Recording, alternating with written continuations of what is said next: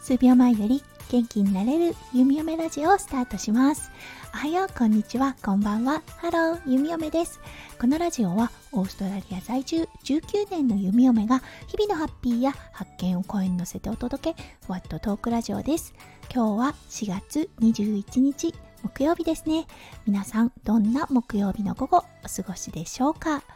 弓嫁が住んでいるオーストラリア、本当はね、今日から雨の予定だったんですが、1日だけ伸びてくれて、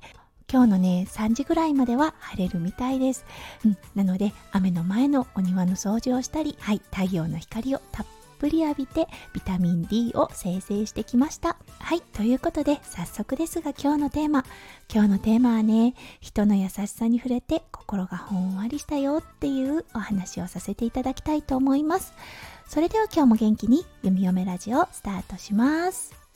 はい、昨日だったんですが、息子くんのデイケアオフィシャルオープニングのセレモニーがね、あったんです。ちょうど時間も良かったので、うん、オーストラリアのデイケア国民の休日はデイケアもお休みをしています。そう。なので、イースターホリデー、金曜日も月曜日も息子くん学校行けなかったんですね。そう。そしてね、その前にものすごくデイケアに行くのを嫌がった時があったので、練習も兼ねてあそっかセレモニーの時は私も一緒に入れるしいいかもなって思って連れて行くことにしました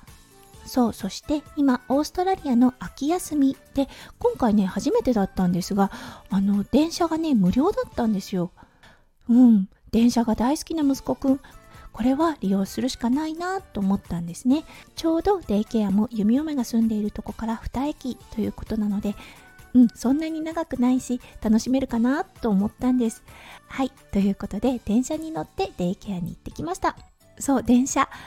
親としてはね、結構緊張するんですよね。もしかしたら静かにしたい人のところで大きな声を出して迷惑をかけてしまうかなとかね、いろいろ考えてしまうんですよね。うん、だけどね、本当に周りの人たちがいい人たちだなって思ったんです。はい、行きの電車だったんですが、目的地に着いてそう息子くんはね電車を送るのが大好きなんですそう電車が行ってしまうまで息子くんはずっと手を振っていたんですうん、そしたら乗客の方たちも手を振ってくれたりとか車掌さんが声をかけてくれたりとなんかねもうスタートからほっこりしたんですよね。そうそしてデイケアに行きました。もうデイケアではギャン泣きだったんです。もう行きたくないやだやだやだってずっと言ってたんですね。あーこれはどうかなと思ったんですけどうんあの落ち着けば絶対楽しいことは分かっていたので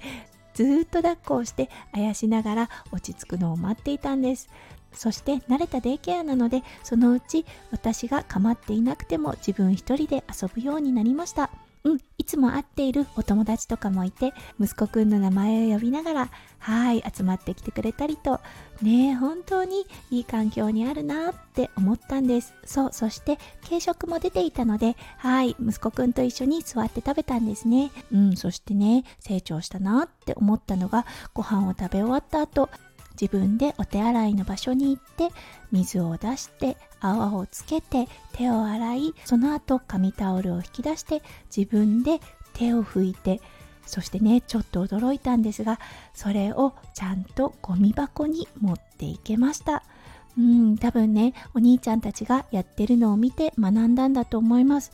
はあすごいなーって思いました。そうこういうことはなかなかお家にいると見れなかったりするんですよね。どうしてもついつい言ってしまいがちで。そう時にはね口を閉じて観察するっていうのも大事だなって昨日勉強になりました。はいそしてセレモニーが終わってそうあのプレゼントいただいたんですね。はい、お花と、そしてクレヨン等が入った紙袋だったんですね。そう、息子くんはやっぱりそれ自分で持ちたかったみたいで、うん、大好きなぬいぐるみを手放して自分でお花と紙袋一生懸命持って帰りましたうん親の私が言うのもなんなんですが大きな紙袋と花を持っている子供って可愛いんですよね。旗から見ててもまあ可愛いって思ってしまいました。そうそして周りの方たち息子くんを見ては「ああ」って言いながら、うん、ニコニコして通り過ぎていってくれました。そうそして電車。